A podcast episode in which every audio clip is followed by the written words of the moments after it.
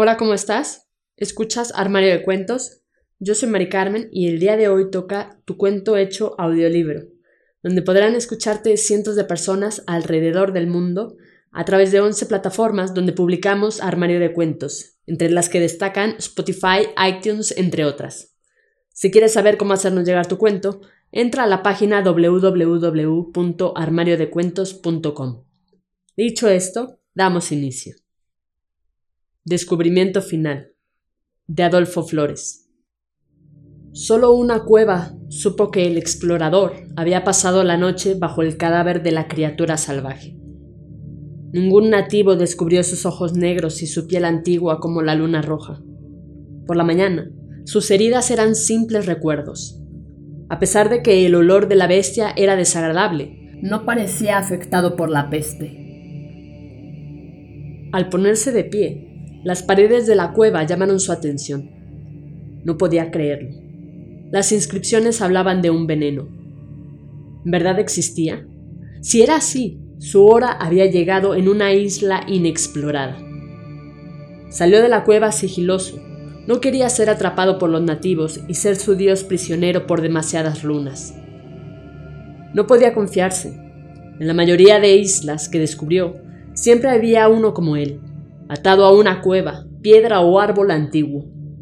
Los volvían prisioneros por la naturaleza divina de su sangre, que revivía las tierras negras de las islas o servía para envenenar a criaturas salvajes que no podían derrotar. Por estas razones, no podía confiarse.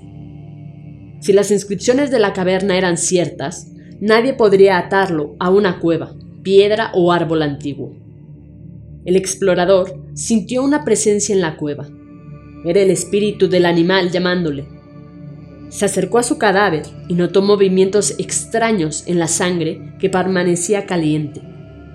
Lamió la sangre en el suelo de piedra y tuvo una visión del lugar que estaba buscando, el lugar de las inscripciones de la cueva, el abismo. Supo, en una isla desconocida, el camino a ese abismo gracias a las memorias de la bestia. Pudo pasar desapercibido, cuando estuvo ahí, no sabía qué era lo siguiente que debía hacer. Escudriñó el abismo una y otra vez. La niebla impedía descubrir el fondo. Pensó que esta era la forma que buscaba. Estaba listo entonces. Siempre lo había estado. Cerró los ojos y se entregó al abismo, pensando que así lograría lo que anhelaba desesperadamente. Pero cuando abrió los ojos, estaba decepcionado y atiborrado de rabia. Sus heridas simplemente volvieron a desvanecerse. Otra isla más que no cumplía lo que decían sus cuevas. Otra simple leyenda o mito de los nativos que se burlaban de seres como él, destinados a ser atrapados y ser prisioneros eternos. Se puso de pie para salir de la isla lo más pronto posible.